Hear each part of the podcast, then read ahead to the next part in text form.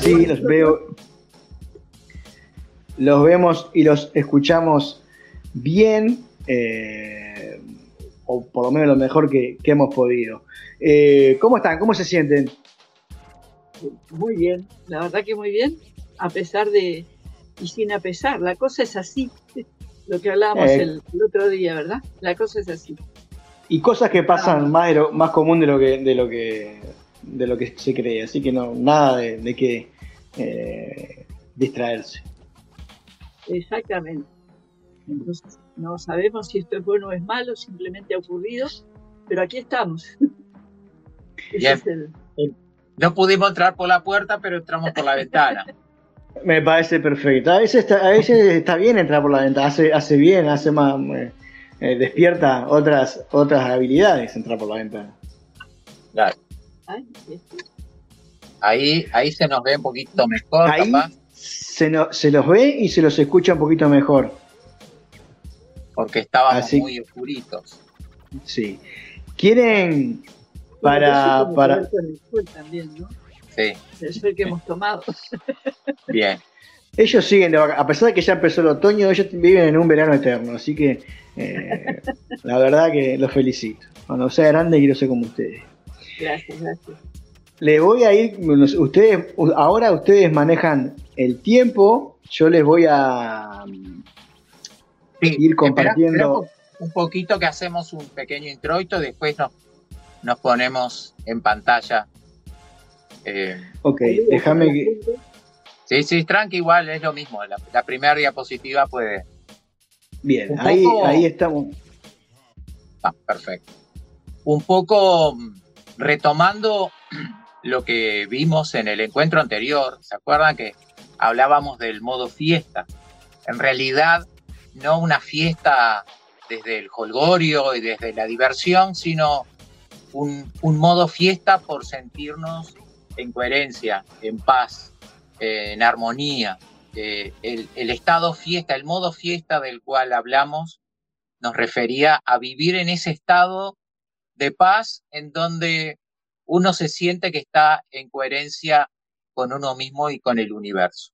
Hoy vamos a profundizar un poco más porque la idea es que ese modo fiesta, ese modo o esa forma de vivir en coherencia y en armonía, eh, es una forma de vida que de repente todos eh, anhelamos, pero de repente nos cuesta eh, enganchar.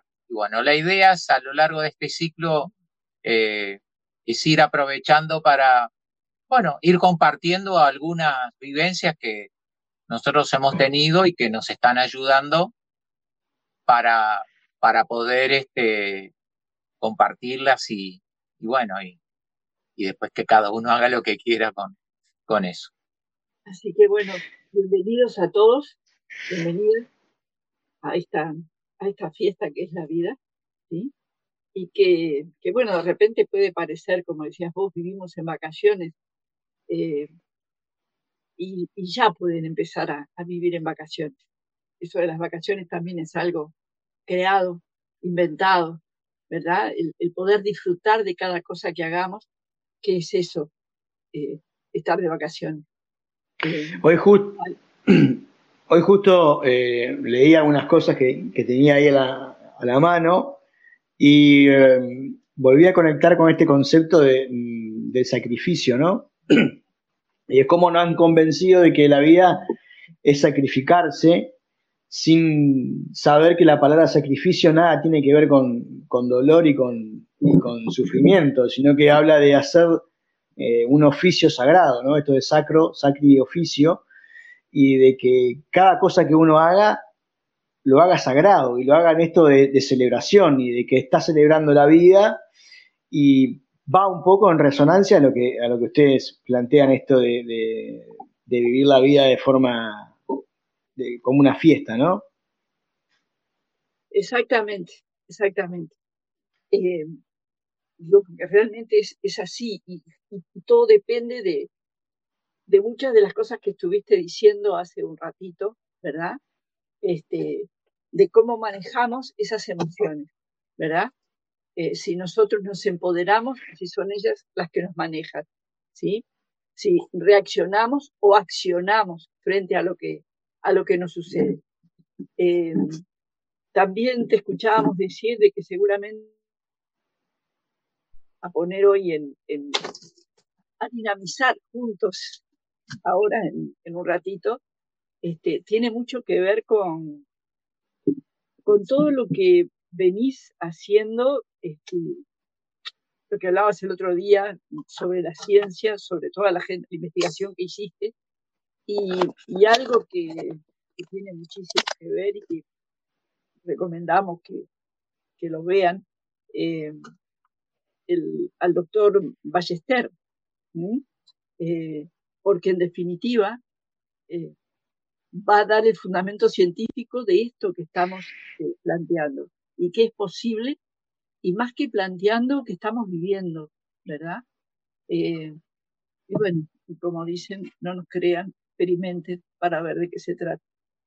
La semana pasada, poniendo un poco en contexto a lo que dice Alicia, la semana pasada hablamos de, un montón de, expertos y científicos, entre, entre ellos Manel Ballester, que es un cardiólogo eh, reconocido en España, que eh, habla del corazón helicoidal. Y subí un video que está en el canal de YouTube y está en Telegram, donde él, aparte está interesante porque es bastante breve, eh, no llega a demorar, creo que no demora 50 minutos, y él explica la importancia de ver ese, otra cosa que no, nos contaron que no es como, como es, o por lo menos yo lo que estoy viendo es que no es mentira lo que nos contaron, pero es escaso lo que nos, nos cuentan.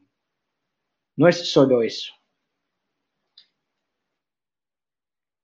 caso y en algunos casos un poco distorsionado también, ¿verdad? Exacto, sí. ¿Mm? Pero bueno, vamos a, no excluir a nadie, a no excluirnos, a no separarnos de nada, a incluir. Exacto. Así que ese sería el, aporte de ahora. Bueno, vamos entonces. Sí, dale.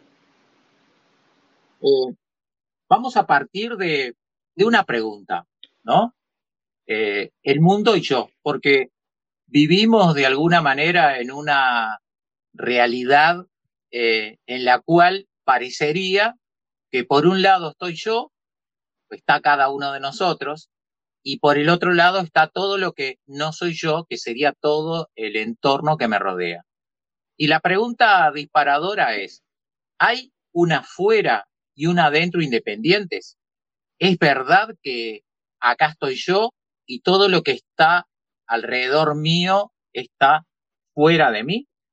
Y desde ahí es que vamos a ir avanzando. No sé si podés poner ya la otra. Bien. En el universo del que formamos parte, y viene la pregunta, la siguiente diapositiva, ¿está todo unido o separado? ¿Está todo unido o separado? Nosotros vivimos en una crisis de fragmentación en donde todo lo que existe parecería que está totalmente desconectado. Eh, lo vemos en la medicina, por ejemplo, cuando existe el especialista del hombro y el especialista del tobillo y el especialista del corazón, y parecería que cada uno con su órgano o con su lugar soluciona el problema sin tener en cuenta todo lo demás. A mí me, maravilla la oftalmología. Vas al departamento de oftalmología y tenés el de retina, el de córnea, el de hablando de un solo órgano. ni, ni que hablar en todos los demás órdenes de la vida en donde verdaderamente vivimos una especie de, fantasía de separatividad.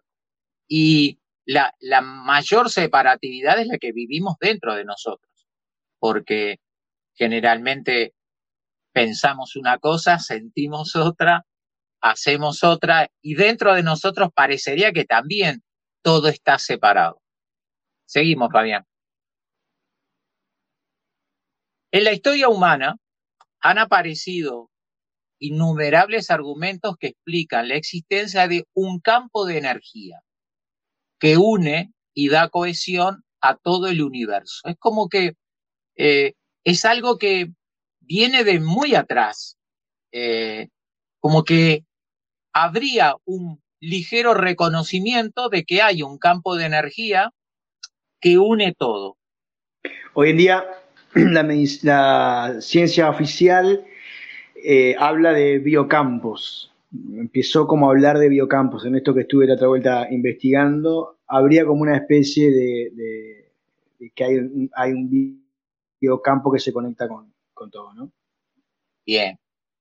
Acercamientos. sí. Pero les cambian el nombre porque no le, no le vamos a dar la razón a, a los hippies, ¿no? Como nosotros. Entonces le, cambiamos el nombre. Porque me hace le damos la razón a ellos. bueno, acá, por ejemplo, tenemos los Vedas, y estamos hablando de 5.000 años antes de Cristo, eh, ya hablaban de, esa, eh, de ese campo de energía.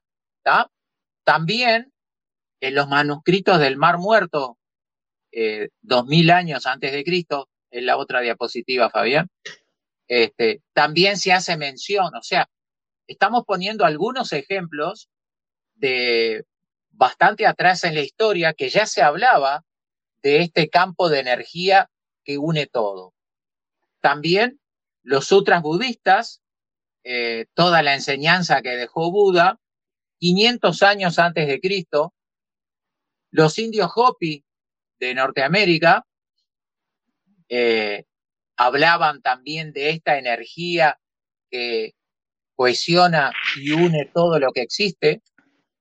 Los griegos, eh, ya nos vamos a, a los griegos que verdaderamente también en cada uno de los distintos filósofos, eh, cada uno usando terminologías diferentes, eh, reconocían este campo de energía. Digo, y esto haciendo una síntesis, ¿no? porque los toltecas, por ejemplo, ¿ah? en toda su sabiduría, justamente una de las cosas que muestran. Claro, o sea, y, quisimos hacer un, un, paneo rápido, pero también eh, un sinnúmero de científicos modernos y actuales que con, con, sus investigaciones confirman la existencia de este campo de energía. Ahí pusimos algunos en, en la charla que quedó del lunes pasado, este, hiciste una recorrida muchísimo más amplia de muchos de estos científicos que eh, han investigado y reconocen este campo de energía. Allí me quedaron afuera, ¿no? Sí, sí, pusimos, bueno, Einstein. No, digo, a, mí, a, mí, a mí me quedó afuera en el lunes también. Eh, exacto, sí, porque es mucha la gente. Por eso. nosotros cuando nos enteramos de, Bruce Lipton, por ejemplo, eh, en ese momento, y ya pasaron como 10, 15 años de, tenerlo en cuenta, eh, hacía 50 años que él hizo la investigación que hizo. sí, correcto. Por favor. Ahora, de, estos que están ahí en pantalla, algunos han fallecido, pero algunos están vivos y siguen aportando sus conocimientos. Quiere decir que estamos hablando de algo eh, bastante reciente, pero vamos a ver si encontramos la explicación de por qué. Y vamos a la... Se reconoce la existencia de esta energía con diferentes denominaciones. Se lo puede llamar Tao, éter, sustancia cuántica, matriz divina, campo cuántico. Vulgarmente, a veces cuando hablamos del, del universo o de repente cuando... ¿Se oye bien? Tenemos un ruidito. Sí, perfecto. Este, bien. Y hasta podríamos, en algunos casos, hacer mención a que este campo se podría llamar Dios también. Bueno, justamente en 1987 hubo dos científicos, Albert Michelson y Edward Morley, eh, hicieron un experimento para determinar si el misterioso éter, porque la palabra éter era con la que en aquel momento se hablaba de este campo de energía. Entonces la idea era, bueno, Vamos a ver si este misterioso éter del cual varios eh, científicos de la época hablaban, existía realmente o no. Y ocurrió que partieron de una hipótesis, eh, allí en la diapositiva siguiente tenemos, que es si el éter existe realmente, debe de ser una energía que está inmóvil y quieta en todas partes. Es el razonamiento con el que empezaron. y déjame decir que, déjame decir que esto como, como premisa de, de partida de un experimento ya parte de un error. Y si vos condicionás a que tiene que ser de tal manera para que exista. Claro. Es que cuántos errores de ese tipo hemos visto, especialmente estos años. Los otros pasaron capaz que más desapercibidos, pero ahora ya es mucho más evidente. Justamente con esa hipótesis de donde partían, de que existe, de que debe ser una energía que está inmóvil y quieta en todas partes, ellos sacaban esta conclusión, el paso de la Tierra a través de ese campo, en el espacio, debería crear un movimiento que pueda ser medido. Quiere decir, si la Tierra en su recorrido en el espacio eh, atravesaba este campo de energía, pues debería producir un movimiento en ese campo de energía que pueda ser medido. Esta era un poco eh, la base de su razonamiento. Lo que sucedió, y vamos a la otra diapositiva, fue que los instrumentos utilizados en aquel momento no detectaron ningún viento del éter. Por lo cual, concluyeron, ¿podés poner la otra diapositiva, Fabi? Ahí está, y la, y la siguiente también. La conclusión a la que llegaron es que el resultado de la hipótesis de un campo estacionario de éter es incorrecto, lo cual nos lleva a concluir que la hipótesis es errónea. Quiere decir, en ese año, estamos hablando de siglo XIX, eh, ellos llegaron a la conclusión de que según su experimento eh, no se notaba ningún movimiento en el espacio, por lo cual la hipótesis de la existencia del éter, según ellos, era incorrecta. Desde 1887, vamos a la otra, hemos basado el desarrollo de toda nuestra civilización en la creencia de que todas las cosas están separadas entre ellas una premisa que los experimentos más recientes refutan por completo. Quiere decir que desde 1887 eh, la ciencia, eh, o mejor dicho, parte de la ciencia eh, que está muy vinculada al, al monorrelato, tomó esta investigación para a partir de ahí dar como por incierta la existencia de este campo de, cohesión.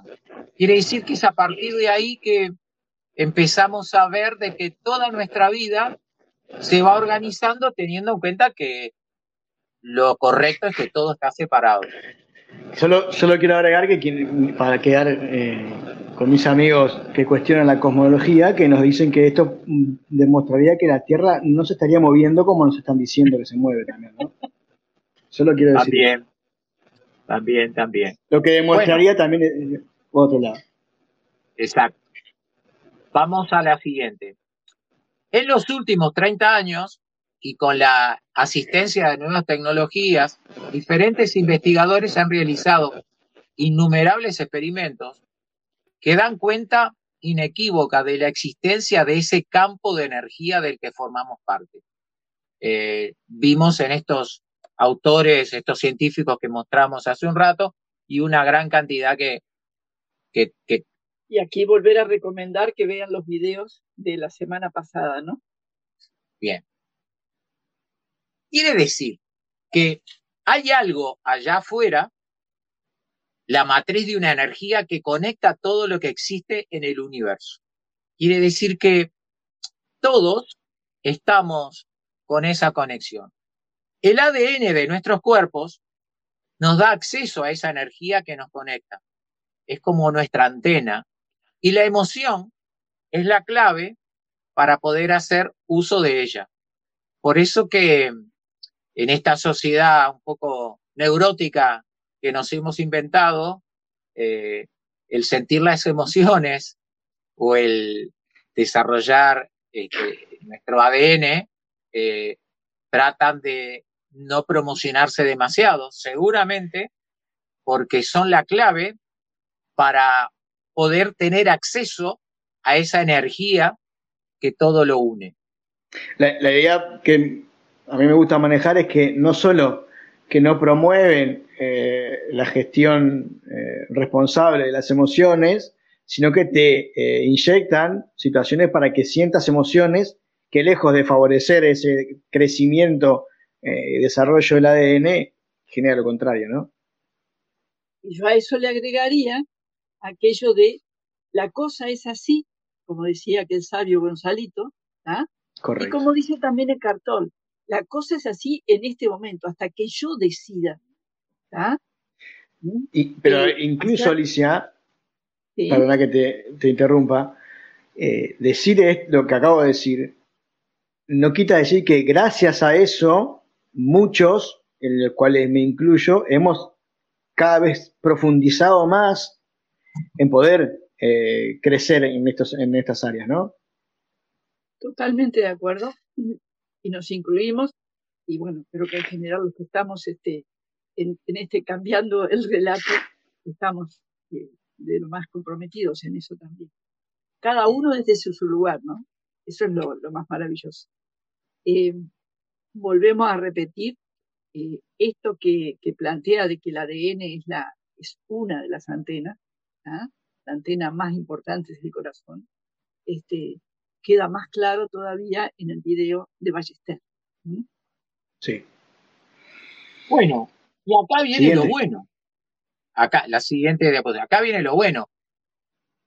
Según esta mirada, este foco con el cual venimos desarrollando, somos creadores conectados a través de esta matriz y participamos en el cambio constante que le da sentido a la vida. Quiere decir, eh, como seres humanos, tenemos un poder creador de, nuestra vida. O sea, eh, si, todo está unido, eh, no es inocuo lo que pensamos, no es inocuo lo que sentimos, lo que decimos, lo que hacemos, porque todo lo que ocurre en nosotros eh, está en permanente resonancia con, con, este campo de energía. Y entonces eso hace de que eh, vayamos como creando nuestro contexto de vida, es como que se va creando con nosotros mismos.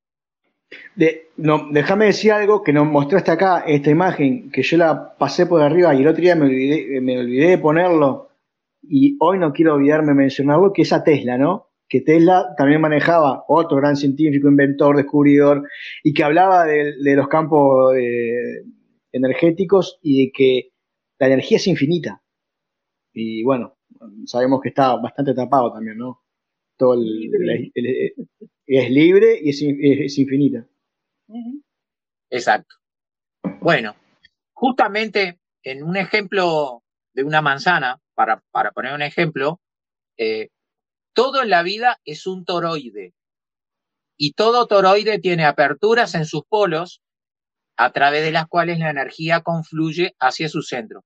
Así como lo vemos en la manzana, que eh, el centro de creación es justamente la semilla, eh, eso es a nivel macro. O sea, eso ocurre en los seres humanos ocurre en el planeta todo. La naturaleza nos lo muestra en, todas sus formas. Claro.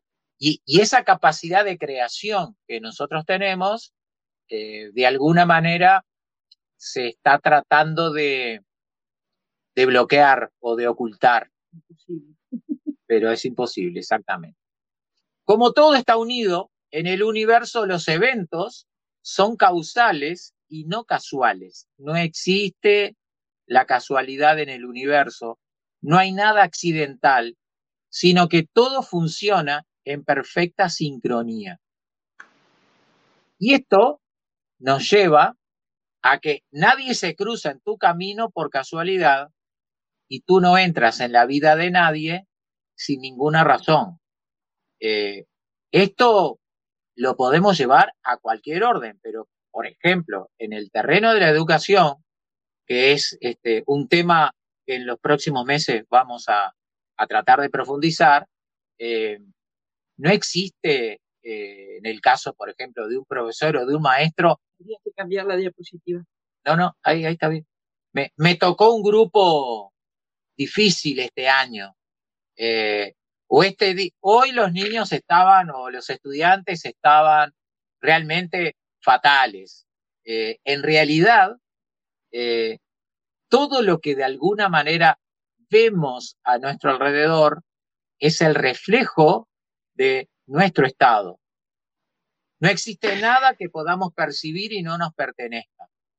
Esto que acaba de decir, a mí me gustaría recalcarlo por experiencia y por nuevas experiencias que estoy teniendo, colocarse en ese lugar en, la educación, eh, yo iba a decir es, milagroso, pero me gusta más la palabra es mágico, pero es real, es solamente tomarse el tiempo, como dice Miguel, no te tocó, o no hoy no están, ah, no, los, los, los niños están desacatados.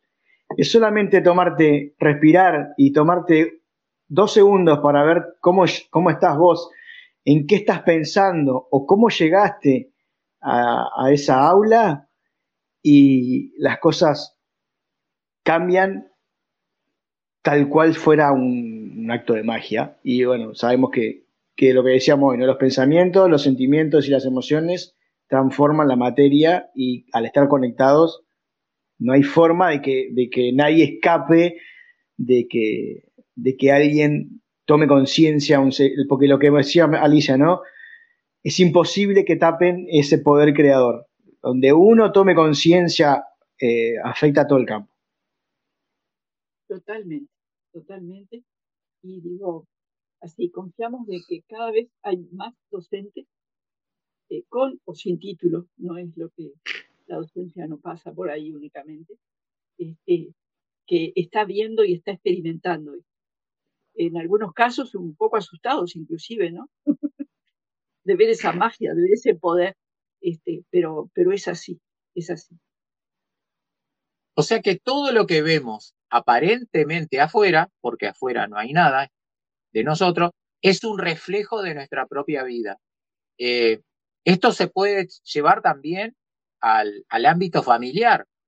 Cuando de repente los hijos están en una situación este, demasiado optimismo, entusiasmo, nerviosismo, y los padres están como deseando que esté todo más tranquilo, pero en realidad no es que, que ellos estén nerviosos, eh, más bien eh, es el reflejo de lo que los adultos viven.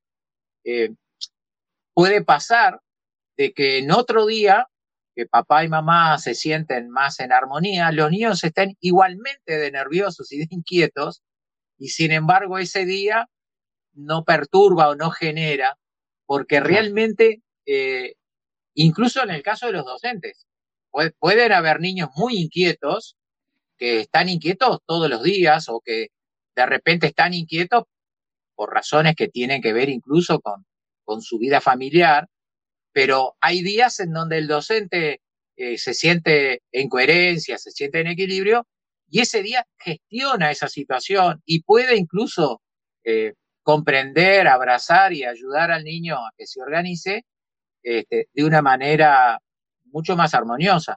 El día que realmente el docente siente que se le va todo de control, en realidad este, es el día para que el docente se, se revise a ver eh, cuál es su, su estado de, de, ánimo, su estado emocional ese día. Docente, papá, la mamá, los abuelos. Todo. Los tíos. En, el empleo, en el trabajo, con los compañeros. Hay que, hay que, prestar, hay que prestar atención al niño interior. no al niño exterior. Y bueno, y ahí, ahí pondríamos un, también este, un signo de atención.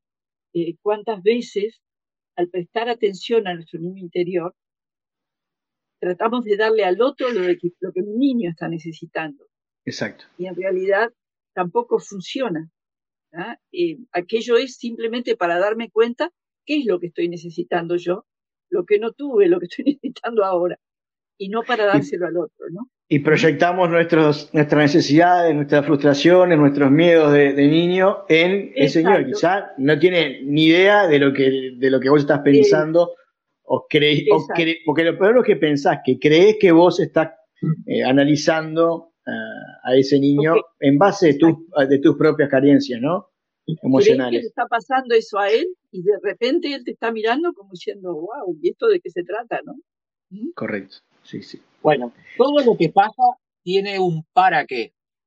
Tal vez tu cerebro sea eh, a nivel mental de repente, a nivel racional, puede ser que ni nos demos cuenta, eh, pero a nuestro nivel interior, por decir, en el corazón, el corazón siempre lo sabe. Hay una parte nuestra que generalmente eh, la conectamos cuando estamos realmente en coherencia, que realmente nos damos cuenta de para qué ocurren las cosas que ocurren. Hoy, me acordaba ahora del tránsito. Para los que manejan, es un termómetro maravilloso para ver el estado de ánimo que uno está, porque el tránsito todos los días es intenso, pero hay días que uno dice, el tránsito está terrible, los semáforos todos se me ponen en rojo, todo, y en realidad eh, eso ocurre todos los días. El tema es que hay momentos que vemos ese paisaje desde unos lentes eh, diferentes. Justamente este amigo Albert decía, seres humanos, vegetales o polvo cósmico, todos bailamos al son de una música misteriosa interpretada por un gaitero invisible.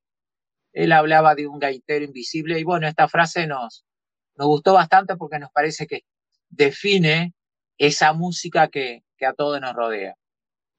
La existencia de este campo implica tres principios que tienen un efecto directo sobre la forma en que vivimos, sobre todo lo que hacemos, sobre lo que creemos y sobre cómo vemos nuestra vida. Y aquí vamos a ver cuáles son estos tres principios y con esto vamos a estar terminando la charla de hoy. El primer principio afirma que como todas las cosas existen dentro de la matriz, todas ellas están conectadas. Quiere decir que el primer principio es que todo está conectado. Eh, no existe una afuera y una adentro. Estamos todos formando parte, interactuando, somos una verdadera comunidad dentro de una matriz, estamos totalmente interconectado. Ese es el primer principio. Y acá me gustaría, eh, cuando tú nombrabas hoy este, bio, ¿cómo es que le llamaste? Biocampo. Biocampos. Ahí está. Es como seguir eh, mostrando la separación, porque puede ser biocampo, psicocampo, eh, o sea, hay infinitos campos, infinitas dimensiones, que, que, bueno, que están todas juntas allí, que son una. Bien. El segundo. El segundo principio propone que la matriz es holográfica, lo que significa que cualquier porción del campo contiene la totalidad de este. Es decir, eh, desde, desde nuestro interior tenemos la totalidad. Quiere decir, como formamos parte de esta matriz en nosotros, en esa minúscula partícula de la matriz está todo el universo y toda la información. Cuando conectamos de ese estado de coherencia y armonía, eh, tenemos acceso a la información de todo el universo. Y la tercera, el tercer principio implica que el pasado, el presente y el futuro están íntimamente ligados. Eh, muchas veces decimos que el pasado y el futuro no existen, que lo único que existe es el presente, y bueno, están totalmente ligados. Quiere decir que a través de lo que está pasando en este instante, eh, estamos eh, impactando en lo que todavía no ocurrió e incluso estamos impactando en algo que ya teóricamente ya pasó, pero que también estamos impactando. O sea, eh, pasado, presente y futuro forman parte del convive, son uno. Exactamente. Bueno, y ahora, llegados hasta acá, volvemos a la pregunta inicial. A ver si Fabián nos revela cuál es la pregunta inicial. Y es, ¿el mundo y yo? ¿Hay una afuera y una adentro independientes? Fue la pregunta con la que iniciamos y es la pregunta que ahora volvemos a poner sobre la mesa para terminar. Y lo más importante, que de todo lo que vimos, y ahí Fabián va a apretar el botón, no hay nada para creer. Quiere decir que nada de esto que nosotros dijimos es para que nadie lo crea.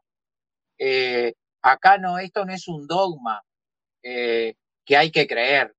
Eh, por lo tanto, y aquí vamos a la siguiente diapositiva, hay mucho para observar y experimentar. Y ese sería un poco el desafío que dejamos planteado al final de esta charla, y es empezar a estar más atento a que las cosas que supuestamente nos pasan afuera, poder conectarlas con lo que nosotros estamos viviendo en, el interno. Eh, generalmente tiene que ver con, nuestro lenguaje, tiene que ver con nuestros pensamientos, tiene que ver con, con lo que hacemos. Eh, bueno, ahí justamente Mahatma Gandhi decía, la vida es como un espejo, si sonrío el espejo me devuelve la sonrisa, la actitud que tome frente a la vida es la misma que la vida tomará ante mí. Por lo tanto, eh, es mentira que es lo que me toca o, o, es, o es lo eh, eh, como decía yo. como decía Traverso este, está el mundo, está el mundo amigos. Y bueno lo único que nos queda es pelearnos o, o aceptarlo no la vida es dinámica y responde y ahora con la energía que está entrando en el planeta con más rapidez. Eh, eh, nosotros estamos impactando todo el tiempo con lo que nos ocurre. Entonces, la idea es que esto no lo crean, que simplemente se pongan a observar si empiezo el día eh, mirando el vaso lleno, si empiezo el día con una sonrisa, si empiezo el día sin etiquetar lo que me pasa, que fue lo que hablamos la, en el encuentro pasado, si empiezo el día tratando de no mantener el control de todo, sino más bien entregarlo y dejar que, que la vida me vaya hablando y me vaya diciendo, si empiezo el día agradeciendo y todo el tiempo estoy en esa actitud de agradecimiento, bueno, que cada uno pueda probar si eso modifica eh, el contexto en el cual vivo.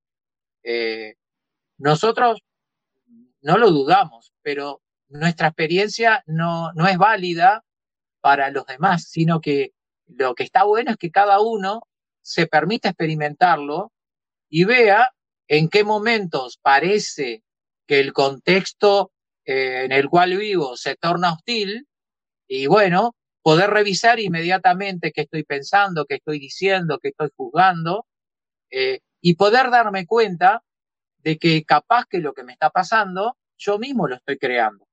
O en los momentos en donde todo me fluye mágicamente, no es que ha habido un sorteo y justo me tocó este, la parte más linda, sino que pueda asociar eso que me está pasando con lo que estoy pensando, lo que estoy sintiendo, lo que estoy hablando, lo que estoy haciendo. O sea, empezar a tomar conciencia que lo que me ocurre, en realidad, yo mismo lo voy creando. Y un poco con esto este, estamos como dejando lo que teníamos para compartir hoy. A mí me, interesa, me parece fascinante lo que nos trajeron hoy eh, y conectarlo con lo que venimos hablando, esto de que si bien este mundo que nos inventamos nos, eh, nos invita a, a, ser cada vez más dependientes de una afuera, es la mejor oportunidad que tenemos para cada vez más ser independientes y, desarrollar nuestro, nuestro interior en esto de, estar todo el tiempo revisándonos, todo el tiempo cuestionándonos, todo el tiempo eh, chequeando lo que sentimos, lo que pensamos, lo que hacemos.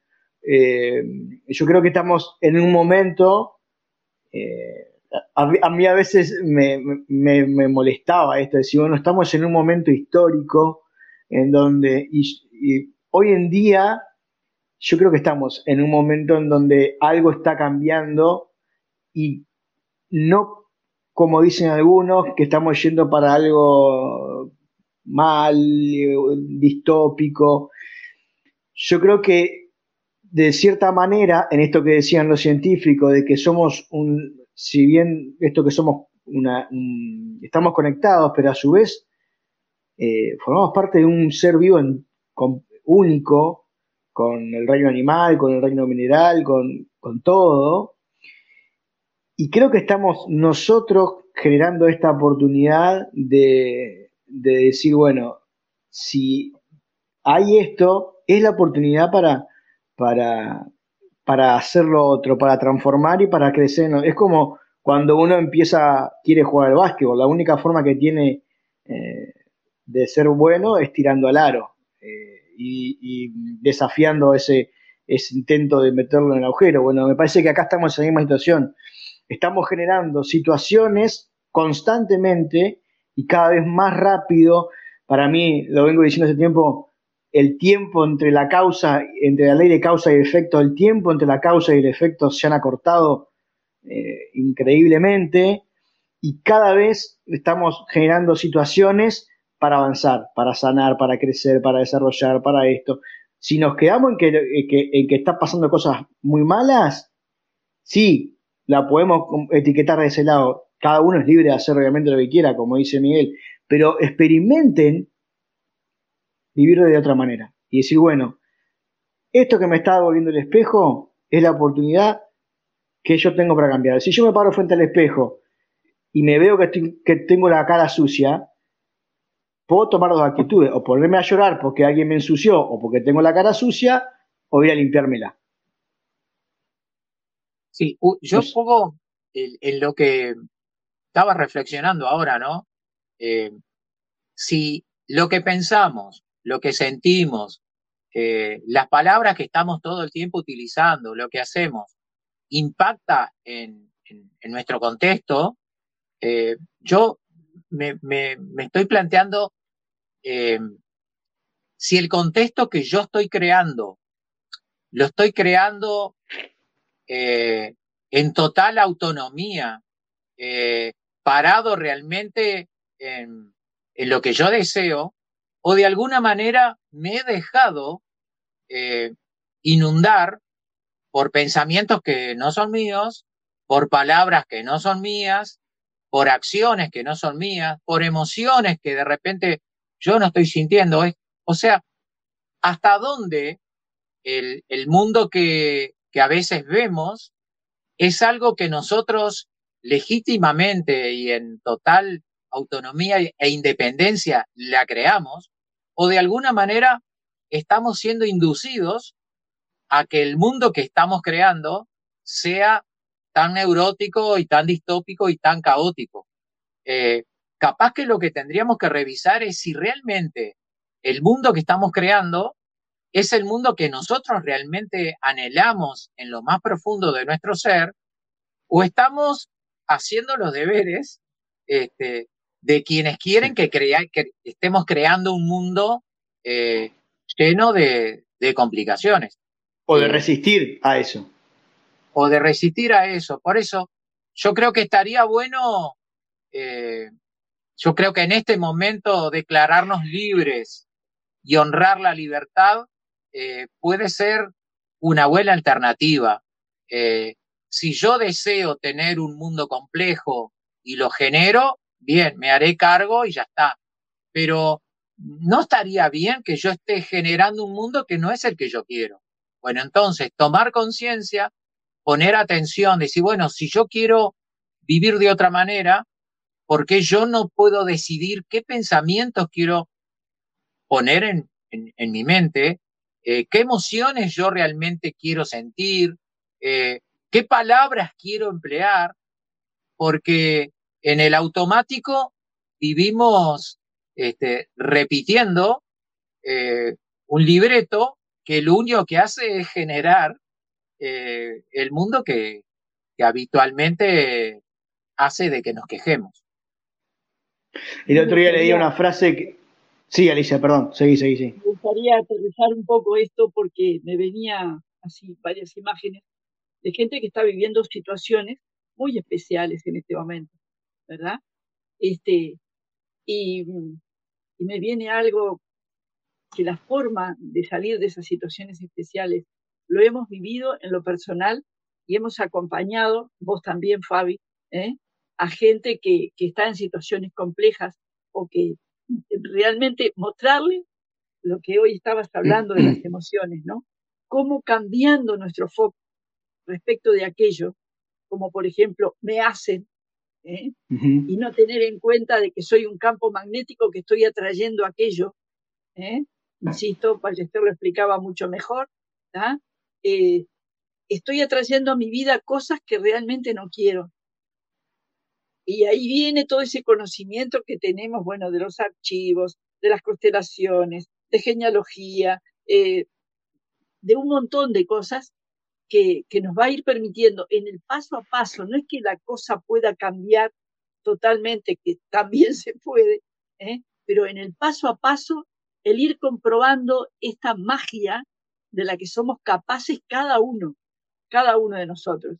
No porque mi hijo tal cosa, no porque mi marido, o porque mi madre, o porque eh, yo puedo ir cambiando esas situaciones en, en mi universo. Y ese es el impacto que realmente voy a generar en mi universo, en mi entorno y, por cierto, un aportecito al planeta y al resto, ¿no? Alicia, Miguel, nos hemos eh, tirado una charla larguísima, pero no por eso eh, entretenida, no, eh, rica. Este, agradecerles por estar un lunes más. ¿Cómo se sintieron? Bien, muy bien, muy bien, muy bien. Contento, contentos de que a través de esta ventanita podamos compartir eh, lo que hemos ido aprendiendo a lo largo de los años. Y en, lo particular, eh, así como en que empezamos esta charla, terminarla, ¿no? O sea, el, ser autorreferente de, de, mí misma, o sea, ir viendo cómo me voy sintiendo, esa pregunta que, que haces al final y al principio, este, de que la cosa es así. y, esa es la forma de, vivenciarla. Eh, ojalá que, bueno, estemos irradiando lo que realmente dicen las palabras. Alicia y Miguel, que tengan feliz semana, feliz mes. Quienes no lo van a ver eh, en la pantalla, yo seguramente eh, nos veremos en, en otras circunstancias. no sé dónde están, pero se ve que están pasando la bárbara, así que le, muchísimas gracias por estar y nos vemos pronto, ¿parece? Gracias Fabián, a ti y al resto de, la comparsa. Hasta el mes que viene. Hasta el mes que viene. Un abrazo.